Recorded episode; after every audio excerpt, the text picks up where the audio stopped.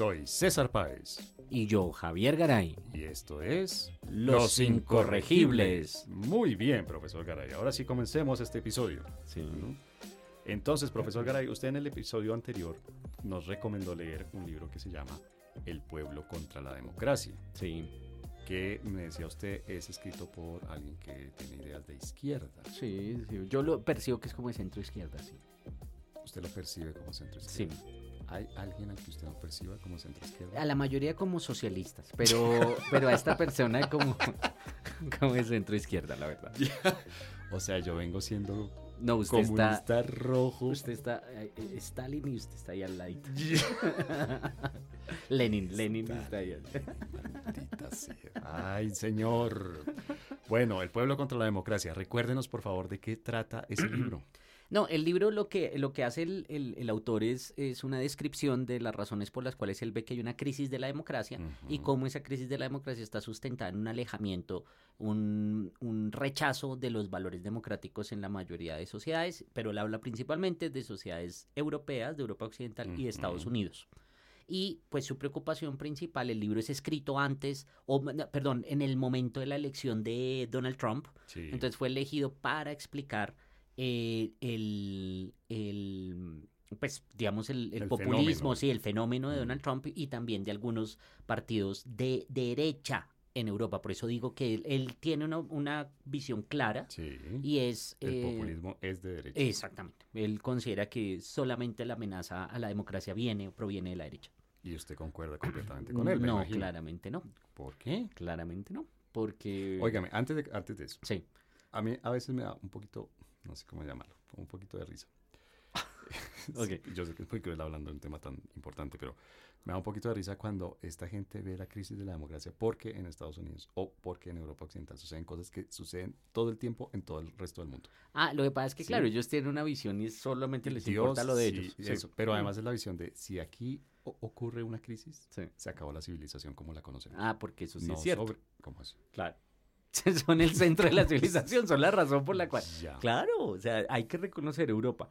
El- los avances que hicieron en todos los ámbitos y lo mismo Estados Unidos, hay que reconocerlo. Pues sí, pero también han cometido las barbaridades más grandes, Es o que- unas de las barbaridades es más grandes de la humanidad. Contribuir no quiere decir que todo se haga bien, claro. Sí, ya. O sea, sea, una guerrita ahí que haya matado 70 millones de personas. Claro, pero de Mm. todas maneras, de todas maneras, eh, contribuyeron. O sea, contribuyeron, no, digamos, lo Creo- que tenemos. Eso iba a decirle, creo que tenemos que pensar bien la definición lo, de la palabra lo que- contribuir. No, lo que tenemos es, es resultado, entre otras, del impulso europeo y estadounidense, que a su vez Mm. es resultado de una síntesis de, de aportes, de visiones y demás de muchas otras partes del mundo. Sí, sí, sí. sí. Entonces, claro, no, digamos, yo sí creo, si, si, cabe- si allá eh, cesa esa visión democrática, pues claramente eso va a tener efectos en todo el mundo. Pero usted cree que es un indicador de que la democracia, se lo pregunto como investigador académico, Mm.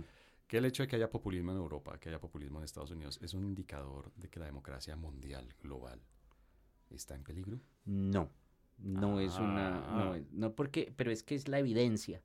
O sea, eso no Son es casos. evidencia, exactamente, no es, es casuística, exacto. Sí, sí, sí. No es evidencia que sea una crisis global. Lo que pasa es que ellos ignoran la otra evidencia, pero no quiere decir que no exista la evidencia. Yo sí creo que hay una crisis global. Sí, sí. Mm. ¿Ah, sí? Claro, se puede sostener.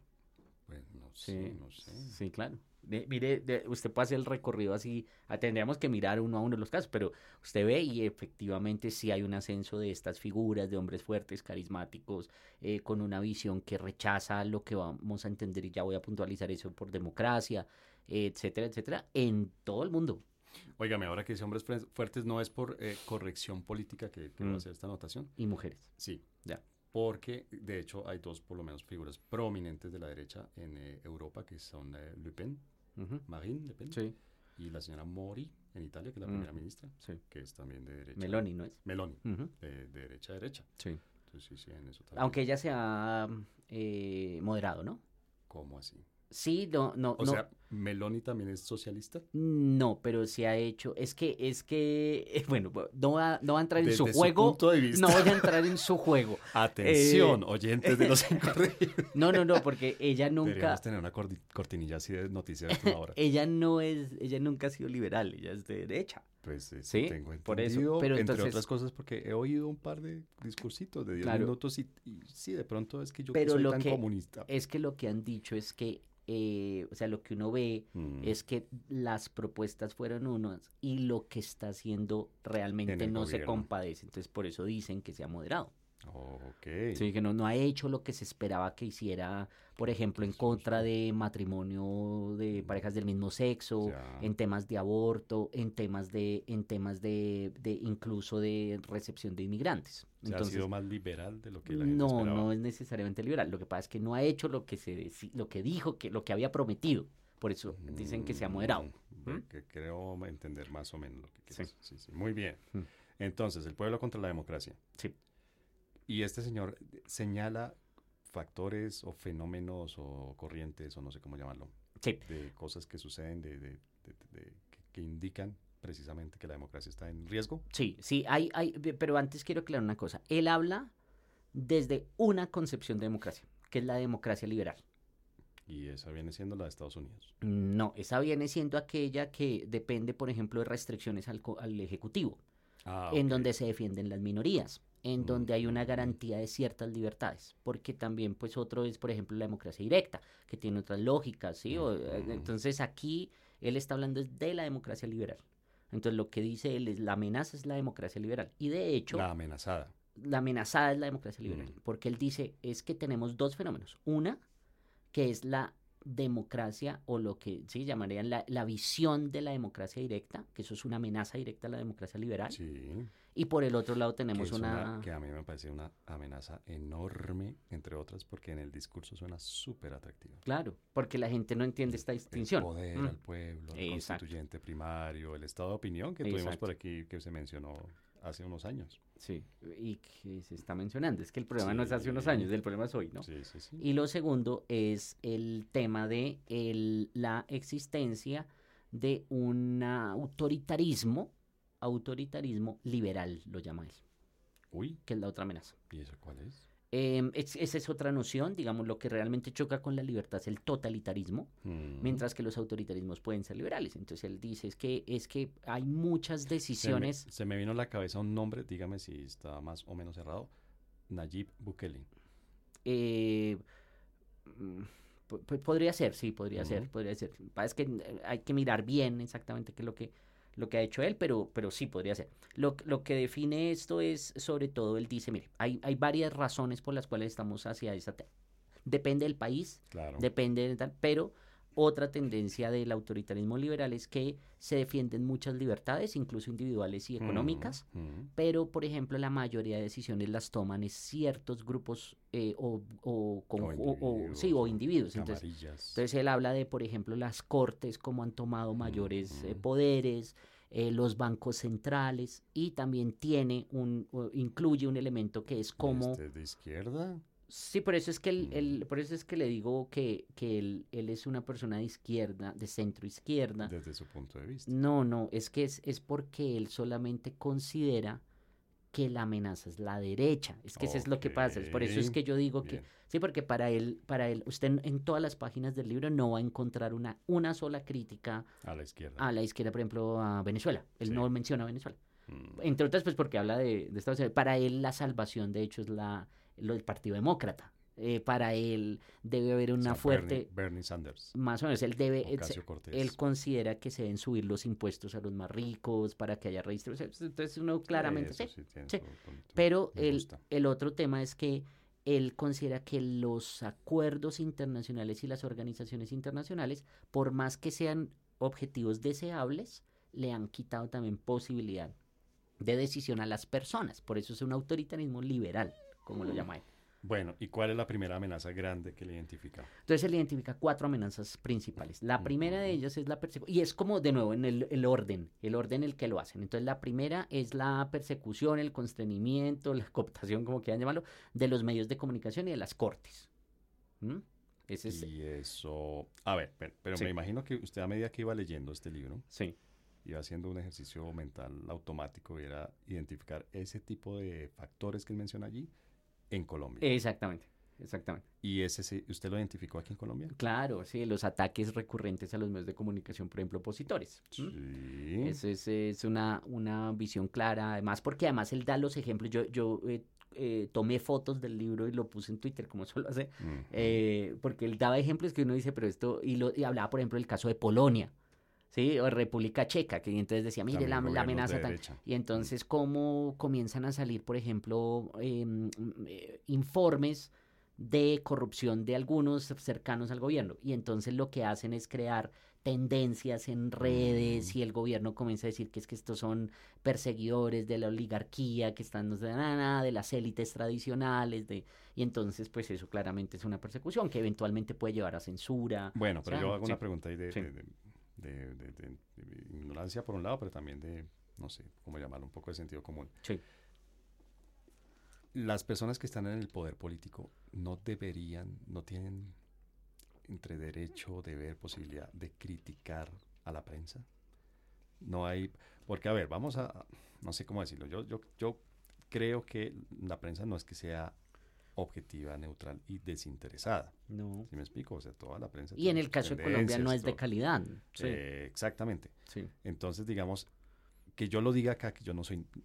Es decir, a pesar de los millones de seguidores que tiene este podcast, Sí. ¿no? De la gente que nos escucha, que como, además que estoy seguro de que hicieron la tarea que propusimos la vez pasada, es oír cada episodio varias veces para descubrir los elementos nuevos, los- el subtexto, ¿no? La sabiduría allí concentrada que hay en cada episodio. A pesar de eso, yo Mm. no soy nadie. No, yo no soy nadie. Y yo acabo de decir, la prensa aquí es eh, tiene intereses, es poco objetiva, es un poco neutral, usted acaba de decir, es de mala calidad. Ujú. ¿Mm? Si, si lo dice el presidente de la República, no lo puede decir así como lo acabamos de decir usted y yo aquí. No, es diferente. ¿Por qué? Porque están limitados, porque es el poder. Es, es que es el tema de la identificación de la democracia liberal. Es que la democracia liberal lo que hace y lo, de lo que se inspira es de que quien tiene el poder, sobre todo el poder político, hay que limitarlo. O sea, no, no tiene. su- su claro, críticas. tiene- claro, tienen algunas restricciones que los demás no tenemos. Y eso, es per- eso era perfectamente natural antes. Sí, era, era la, la forma como que eran unas salvaguardas mínimas, eran unos, unos Pero no comunes sé, pero denominadores que nos, nos permitían eh, garantizar que se tuvieran esos, esos, ese- a raya pues mm, el desarrollo de esos gobiernos. pues no sé, o sea, entiendo, a ver, sobre las cortes ahí sí que comparto to- totalmente. No porque sería señor. mismo, sería lo mismo. Y el presidente no puede decir que la, la decisión de la corte está equivocada y que eso va en contravía de las mayorías. No, no lo puede decir porque hay una violación del principio de libertad, de Por división, perdón, de los poderes. Por decirlo. Claro, porque el gobierno, las personas con poder tienen unas restricciones que están por encima de las restricciones que tenemos los demás. Ujú. Bueno, ese, ese, eh, Es un argumento que entiendo lo que usted quiere decir, pero, pero es un no argumento sé, que no entiende tampoco la izquierda, pero que sí lo entiende muy bien cuando hablan de fuerzas militares o de policía. que no deben opinar, que no deben participar en política, y que no deben estar más restringidas que cualquiera. Pues claro, porque tienen las armas. tienen poder. Entonces, entonces ellos, y pero entonces sí lo entienden para las fuerzas militares y policía, pero se les olvida cuando son El poder civil de su sus, pero además poderes que les gustan. Porque Sí. pues, pensémoslo, usted ahorita lo decía con desagrado, cuando pasaba hace unos años el tema del estado de opinión. ¿sí? Pero era porque no Ujú. le gusta quien lo decía. Sí, pero entonces eh, uno, di- uno dice, pues claro, si era para ellos, pues también para estos. Entonces el problema es que hay que limitarlos a todos. ¿sí? Y ahí pues pasa por unas cosas. Unas cosas que las personas que están en el poder, pues claramente van a ser objeto de mayores cu- eh, sí, Sí, escrutinio, crítica, tal. todo. Pero, pero ¿Mm? no tiene, de nuevo, qué pena, yo sé que repetido Sí. la pregunta tres veces, no tienen derecho a expresar críticas sobre los medios de comunicación. Es que no lo planteé como derecho, sino más bien planteélo como limitación. O bueno, no tienen deben, una no- no es conveniente Sí, exacto, tienen una limitación temporal porque tienen claramente un poder eh, que lleva a, a- a que, por ejemplo, exista autocensura.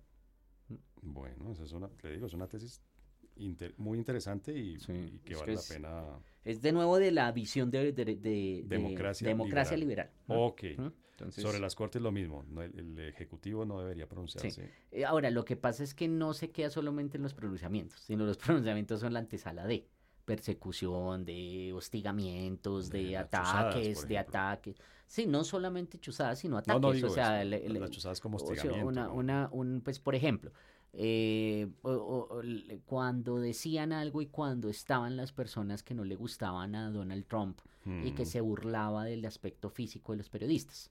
En Es que, de nuevo, no, se, le- prensa, no se le olvide que el autor solamente va a hablar de casos de la derecha. Entonces yo creo que si usted lo leyera estaría de acuerdo. Porque eh, yo me acuerdo, nadie decía, oiga, pero Donald Trump tiene derecho a burlarse de la señora. Mm, O sea, ¿por, por qué no? Y cuando dijo que era fea, que nadie se la quería, ¿sí? Entonces, pues, ¿por qué no lo puede decir? Ah, no, porque ahí sí no nos gusta porque era Donald Trump. Pero ¿Sí? es hostigar a la prensa. Claro. Y cuando decidía que entonces ciertos medios no iban a formar parte de sus ruedas de prensa y demás, todo eso son... Termina siendo Sí. censura ¿no? Exactamente. Entonces, es eso.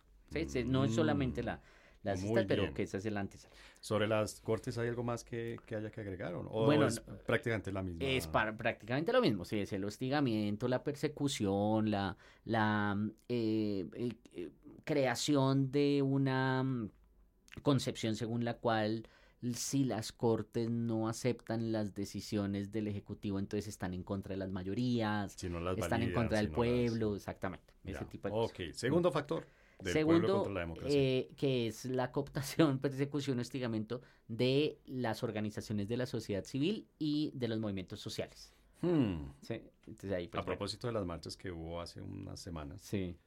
Eh, de hecho yo leí un, un trino de una analista que por aquí siempre nos referimos a terminamos hablando de ella, ¿no? Es Sin dar el nombre. No lo ¿Será vamos a dar. nuestra obsesión? Yo creo. Bueno, es que cada puede que caer en cuenta siempre terminamos. A mí me bloqueó por eso, porque decía que yo, ¿se acuerda que me, me dijo que yo era misógino y que, y que quería tener fama a costa de ella? Oh, por Dios bendito. Bueno, en todo caso, esta analista eh, señalaba precisamente ese punto. ¿no? Decía, es inconveniente que las organizaciones sociales se dejen, ella creo que lo llamaba manipular, usted lo está Mm. diciendo un poco más elegante, cooptar, Mm. eh, por el eh, poder político, por el gobierno. Sí, Mm. claro. Es que ese es un peligro y, y ese, de nuevo, eso es una limitación porque lo que define también la democracia liberal es la existencia de múltiples opciones y de asociaciones que sean independientes del poder, ¿sí? Del gobierno. De nuevo, obviamente mi, mi- mi- mi papel en este, un poco porque tengo las dudas honestamente, Mm. pero un poco también porque pues funciona, Que toca. toca, Sí. es de abogado del diablo. Sí. Pero finalmente, si una organización social tiene un gobierno en el que ve la oportunidad de conseguir sus fines, es un gobierno que coincide con esa organización, que ideológicamente, programáticamente, si Mm. quiere, que yo sé que esto es una palabra que usted no comparte mucho, pero que, que uno dice, mire, están en el gobierno las personas que nos pueden servir Mm. para lograr nuestros fines.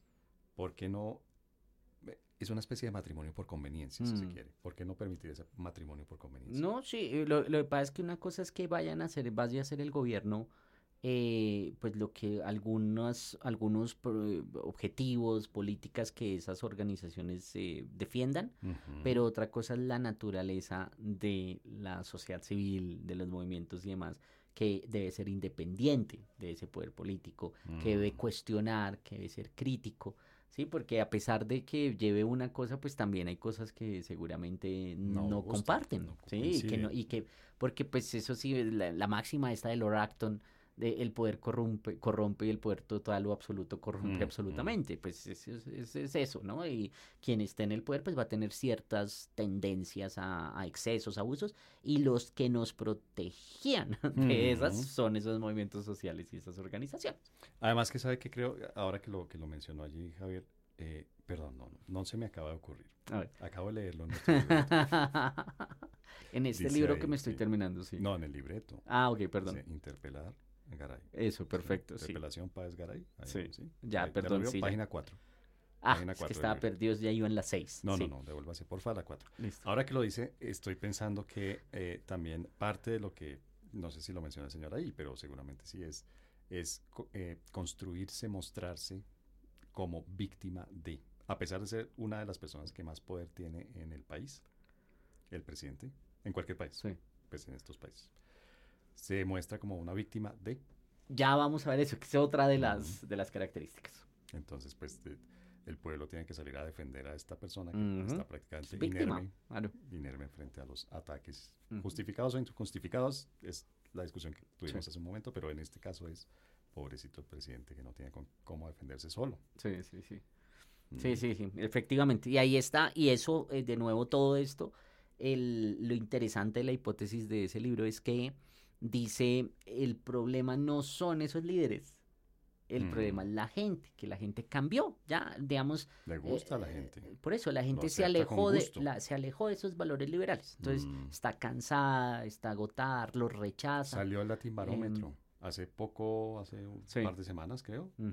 Latin Barómetro y de nuevo en América Latina por lo menos. Pues el Latin Barómetro Sí. habla de América Latina. Sí, como su nombre lo indica. sí. Eh, gracias, sí, Sí. pues, ya me he dado cuenta de la estupidez que acaba de decir. Sí. En América Latina, eh, la mayoría de la gente, no recuerdo el porcentaje en este momento, pero de nuevo, el- la mayoría de la gente preferiría un gobierno dictatorial. a un Sí, gobierno sí, sí, sí, eso es muy, es muy, ¿qué? Muy común en los últimos años. Entonces él muestra Hmm. también esa tendencia en el caso de Estados Unidos, en el caso de Europa, de diferentes países y cómo se van alejando eh, y, y los explica por varias razones. Sí, digamos, eso- Es, es increíble Mm. y de verdad esto sí es una, un, un comentario muy sentido, sí. muy de corazón. Es increíble la gente cómo se deja seducir por ese tipo de discursos. Ah, porque ya estamos en otra, en otro, en otro momento. Bueno, bueno, con esta nota optimista terminemos este primer segmento y ya volveremos al segundo, en el que seguramente tendremos razones para querer seguir defendiendo. Ay, Dios mío. Muy bien.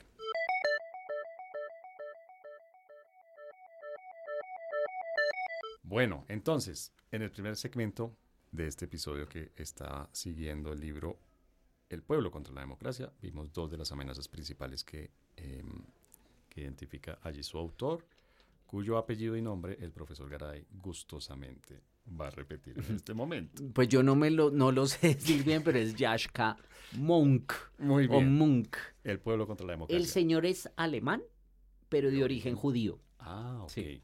Ok. Sí. Bueno, em, ¿cuál sería el tercer factor que este señor ve de amenaza a la democracia? Es a la algo que, democracia liberal. al- de que, que yo de- definiría como exacerbación de las diferencias. Entonces, esa clasificación del- de, un pueblo versus una élite, Ujú. versus unos oligarcas, los versus ricos un- contra los sí, pobres. o ¿no? los extranjeros. o la, sí. xenofobia. Claro, pero entonces él, fíjese que él habla de, aunque ahorita le voy a decir una cosa, él, él habla sobre todo de la xenofobia porque es un tema de la derecha. Ahí sí, es, hay una, ahí hay una, un tema claro que distingue eh, estas amenazas a la, a la democracia liberal. Porque ¿Cuál sería el equivalente? Creo que ya lo dijo, pero solamente Sí. para, para tenerlo claro, porque aquí en el libreto, ahora sí la página 6, A ver, así, cuarto ya, ya, párrafo, ¿sí? ya lo identifiqué. sí. Subrayar, sí, decir claramente, explícitamente. ¿Cuál sería el equivalente a eso desde la izquierda? Es, es decir, ¿cuál es esa división, esa exacerbación de la diferencia? Ahí sí, ahí sí, pues eh, coincide. Es que, a ver, es que la derecha, la derecha tiene todas, ¿no? Porque la derecha, un, un Trump, que era lo que usted más o menos decía en el, en el segmento anterior, Sí. un Trump es el pueblo versus los oligarcas de Wall Street versus los eh, burócratas millonarios de, de lo que él llama el swamp, el, el- sí. Sí. que es Washington DC. Ah, bueno, pero además porque es, es como después federal, Sí. hace esa diferencia. De los gobiernos estatales versus el gobierno federal, que es Eh, el malo y, este y también el, pues los malos son los inmigrantes, que lo mismo pasa, sobre todo en Europa solamente tienen esa parte de inmigrantes y en el caso pues de la izquierda latinoamericana tiene el problema si son los oligarcas, Estados Unidos, el Mm. pasado, sí, Mm. eh, y, y demás. Pero algo que quería señalar ahí es que me parece muy interesante y curioso, por ejemplo, que a pesar de la retórica supuestamente pro inmigrante que tiene la izquierda en el caso, por ejemplo, de Colombia, está, yo no sé, eso ha pasado, ese- pues, como hay tanto escándalo, tanta mala idea que uno no sabe, pero ha pasado desapercibido que hay una idea que es la repatriación de los venezolanos en Colombia, Mm. que están negociando. Entonces pareciera que igual detrás sí hay una visión muy xenófoba, ¿sí? Es como aquí no me pueden quedar porque causan problema, entonces vamos a, vamos a hacer un acuerdo para devolver a toda esta gente. Entonces fíjense que también, lo que pasa es que la retórica sí es diferente. Ahí sí, Sí, hay. Que, hay que decirlo, pero, pero igual en la práctica parece que es lo mismo, porque me imagino cuando hagan eso, mm, Mm. Y se enredan también, eh, hay, hay muchos grises, digamos, Mayo. en el tema de los migrantes de paso, de la gente que va de paso, Sí, con el sí. tema pues horrible del tapón del Darién, pero Sí. se enredan mucho, ¿no? El discurso, el discurso oficial de, de todo, de no solamente este gobierno, para ser justos, pero digamos, el de este gobierno también es, es- es confuso, o sea, se notan muy incómodos con el tema, no saben qué decir, no saben qué proponer, no saben qué posición adoptar. Bueno, ¿cuál sería entonces la tercera? La cuarta, Ah, no, la, La Ah, tercera es la tercera exacerbación de diferencias. ¿De diferencias? Sí. Ok. Sí, esa segmentación, esa división social. Y la última es también que se puede extraer de lo que dice el libro, que es la utilización de los recursos de manera discrecional para eso, para beneficiar a sus amigos. Entonces ello- él habla mucho de la exaltación de lo que eh, se denomina el capitalismo de amigotes en Estados Unidos, en, en Europa, y pues aquí claramente también se ve con este tema de los subsidios, que realmente tiene unos fines electorales, pero también de mantener una base eh, de lealtades eh, bien aceitada, diríamos. Sí, Sí, hubo uno aquí, hubo uno aquí que, creo que sí es una cosa muy propia, no sé si, si de Colombia o de Latinoamérica, que es la, la cantidad de plata que el, el gobierno nacional, y luego eso tiene un reflejo casi, casi idéntico, casi en espejo, no, no en espejo, un reflejo, una proyección casi, pero a escala local, de la plata que utiliza el gobierno en publicidad en los medios de comunicación. Eh, que eso nos devuelve a la primera, ¿no? Ese Mm. es un mecanismo de, de control de los medios de comunicación. Pero fíjese que hay dos utilizaciones de ese mecanismo, que es también interesante. Ese es un buen tema. Entonces, el primer mecanismo o la primera utilización de ese mecanismo es el gobierno nacional o los gobiernos locales invierten mucho dinero en publicidad en determinados medios. Pareciera haber una especie de pacto, yo no sé si eso es explícito o tácito. En todo caso, uno como consumidor de esa información lo ve, lo, lo nota, lo ve, lo oye. Pareciera haber un pacto en el que el medio de comunicación que recibe ese dinero de publicidad oficial, para publicidad oficial, le da mucho más pasito a ese gobierno que lo está Claro. financiando, Claro. ¿no? Lo Sí. critica menos, Mm. lo escrutina menos, Eso yo lo he visto menos in- mucho. muchísimas menos investigaciones y notas. eh, yo he visto mucho eso en el caso del gobierno de Bogotá, Sí, que supo hacerlo con, Sí. con, con los canales. Y entonces uno ve casi, ca- casi cada domingo hay especiales largos durante el mm, noticiero de que los sin, logros. Exacto, sin que diga Mm. publicidad política para nada, sino es como vamos a, la investigación es Mm, elogiar mm. Los logros de... Yo, de lo, yo lo he notado, yo no veo televisión, eh, yo no veo noticias en televisión, Mm. ¿no? Como ya los, eh, los, los millones y millones de personas que nos escuchan Millones lo saben, yo malgasto buena parte de mi vida viendo televisión, pero series, no noticieros. Pero en radio sí oigo noticieros y la verdad es, es increíble como, como uno nota el tono y luego ve la cantidad de cuñas que hay Sí, sí, sí. de sí. la alcaldía en este caso. Mm, ¿no? Entonces ese es un mecanismo que se ha utilizado consuetudinariamente. Y el, y el nuevo es el contrario, ¿no? Que es cortar el chorro, pero de ese también hay antecedentes. Yo no sé si usted recuerda el noticiero de las Samper. ¿Recuerda usted? De María Elvira y María Isabel Samper, Cuapera. QAP, Ujú. Que pues lo que dicen siempre es que el, el gobierno Samper. Samper vía, vía cortar la pauta terminó asfixiando. Samper que está feliz con este gobierno. que ¿sí? está, como está feliz, terminó Sí. asfixiando a, a Claro. cortando la pauta. Mm, claro. Y eso es también algo que, que se hace. Eh, pero creo que hoy en día es diferente el escenario porque los medios de comunicación, algunos medios de comunicación, pero una buena cantidad de ellos, hacen parte de grupos empresariales. Entonces no dependen tanto de la pauta oficial. No creo. O sea, los, los medios de comunicación colombianos Ah. hoy en día están un poco, no blindados, pero digamos mucho menos vulnerables. Aunque no se le olvide, profesor Páez, que el caso de QAP fue que no le renovaron la licencia. Ah, tiene fue razón. eso, sí, que es Sí, diferente sí. un poco. Tiene razón. Pero sí.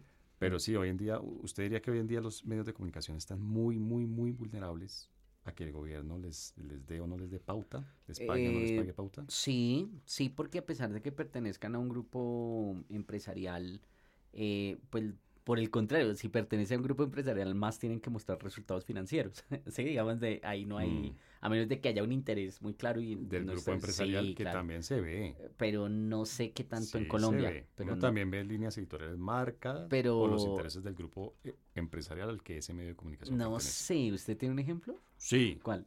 el del fallo, no el fallo, la negociación que hizo eh, Corfi Colombiana, el grupo Ah, pero Sarmiento claro, Angulo pero pues Estados obviamente, Unidos. sí, pero no, digamos en de relación con el medios- gobierno. Ah, pero vamos, ya vamos para eso. Pero un par de medios ¿Cuál de es del gobierno? Es que, es que, es que yo no lo veo tan claro porque aquí lo que yo veo, por ejemplo, el grupo empresarial más cercano al presidente que se- la pasa con ellos, la vez Mm. pasada contaban, ¿no? Cómo llegó a una noche y que salió como a las 5 de la mañana.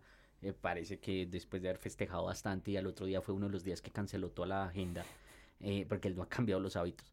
Em, A propósito de Sí, cambiar los hábitos, sí, sí. oigan el episodio anterior de Los Incorregibles. Eh, entonces, em, el- y ese grupo a su vez tiene una de las revistas que es más odiada por el grupo del presidente. Entonces, y por el presidente mismo, porque es el que más investiga. Entonces, fíjese que ahí uno dice, pero si son los más amigos, debería, este medio debería ser el más amigo, el que más Mm. le tape. Y no, es uno de los más duros. Y por el contrario, siempre se criticó mucho, por ejemplo, un canal eh, que era de la derecha y toda vez, cada vez que hay marchas, pobres van y que además Sí, no tienen sí, nada sí. que ver y les dañan todo y todo. Y sin embargo, es el grupo, es el, el canal que, que yo he visto que más se ha acomodado en los últimos años. Entonces, fíjese que yo veo Hay difícil. una connivencia cambio, ahí En cambio, yo muy complicada. yo le acepto, yo le acepto, por ejemplo, si habláramos de Murdoch en Estados Unidos, el de Fox y Wall Street acaba, Journal. acaba de, de, renunciar, sí, ¿eh? Pero entonces Wall Street Journal y Fox y tal, claro, eso sí Sí. tienen una línea edi- de- de editorial clarísima que además refleja las preferencias ideológicas del dueño. Ya. ¿Sí me entiende? Pero yo no lo veo tan claro acá, yo no sé. Acá no. No lo veo tan claro. Mm, Sí, yo aquí veo, veo claro que hay unas, unas cosas, pero lo, que- lo que usted dice de Corfe Colombia, pues claro, porque obvio, Mm, porque era ujú. del grupo, ¿sí me entiende? Sí, Entonces sí, sí. intentan matizar con alguna descripción, sí. Mm. Pero en la relación con el gobierno no lo veo tan claro. Yo veo que son muy gobiernistas los medios. Mm. Y por lo, porque tiene sentido, entre otras, porque esos empresarios se deben también a los políticos. Ahí que hay un problema serio de capitalismo clientelista. Óigame, pero yo estoy llegando a una conclusión. A ver, O sea que el único medio realmente independiente en este país es este. es este podcast. Somos la resistencia. O sea, si la gente quiere conocer la verdad, si la gente quiere Pero absoluta. encontrar un medio que cumpla su papel de cuarto poder, de fiscalizador, de control, tiene que oír y suscribirse a los incorregibles que pronto, pronto, Para monetizar. no, ojalá, ¿No? Sí, pronto estará en video. Eso. Spoiler alert. Por eso va a estar en video porque vamos a monetizar. Vamos a, por- porque es la única manera de mantenernos como este faro de independencia.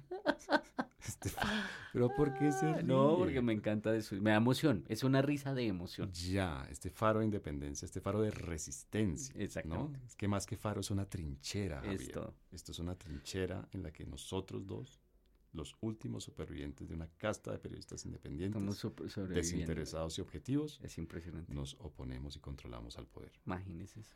Realmente. Me siento tan orgulloso de mí. Muy bien, profesor Garay. Los incorregibles recomiendan. Bueno, profesor Garay, y en esta sección que- en la que normalmente recomendamos a las personas, que digo personas, a los millones de personas que siguen este podcast, em, qué ver, qué oír, qué leer, qué, nuestras recomendaciones. Eh, yo, como siempre, una muy, muy intelectual, muy académica, la segunda temporada de la serie Star Trek Strange New Worlds. Buenísima. ¿Y ese en dónde?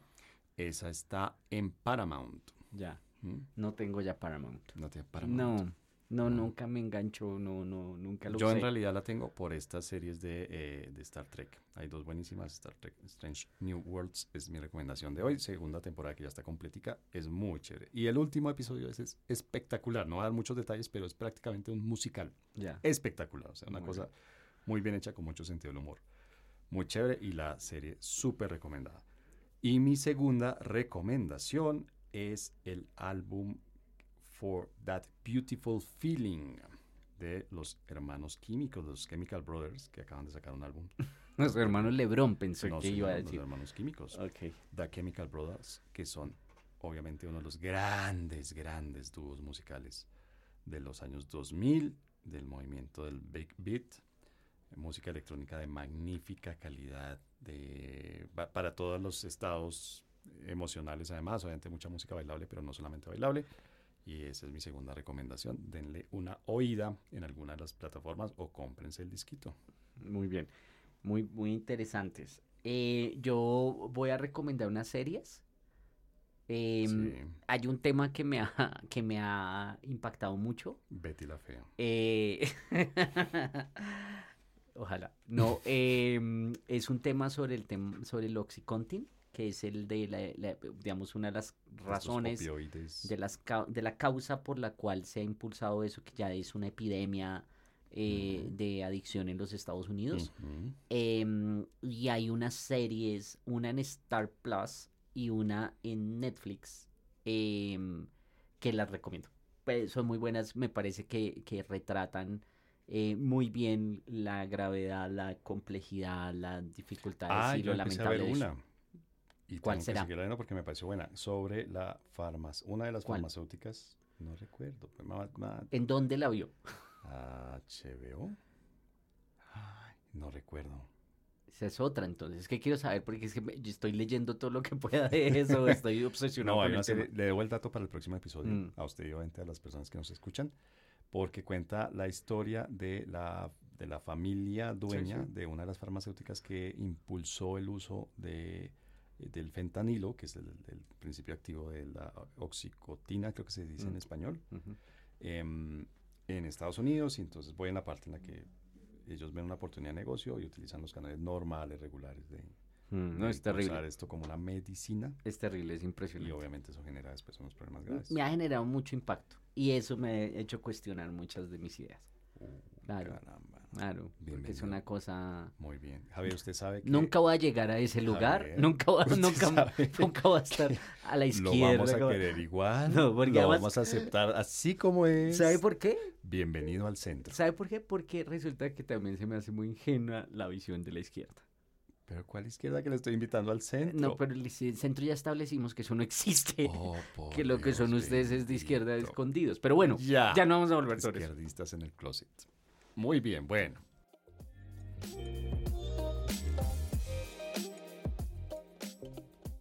Bueno, profesor Garay, pues fíjese que este episodio, a pesar de que usted en un par de oportunidades se salió del libreto, lo cual vamos a hablar de esto fuera de micrófonos. No, no está bien, Javier, no está bien que usted se salte el libreto que preparamos con tanto cuidado, con tanto detalle. No voy a decir eso. Es mucha, No es- mucha cosa. Pero a pesar de que usted un par de veces se alejó del libreto, eh, me parece que es un episodio bien interesante y que de verdad, verdad invita a la reflexión. Pero yo diría que a una reflexión en la medida de lo posible, sosegada, tranquila, sin alarmismos y sin caer en la paranoia. No, yo sí creo que hay que ser... eh, ah, yo sí... Hay no, que ser paranoico. no, yo no... Sí, yo no estoy de acuerdo eso. Que no, esperar. Y, no, no, hay que, hay que sentar posición. La cosa no es, no es para...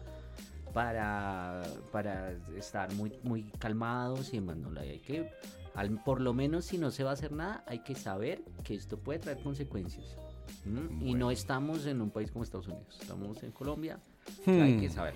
Muy bien, bueno, Bueno. profesor Garay, nos oiremos en un próximo episodio de Los Incorregibles. Chao. Nos veremos.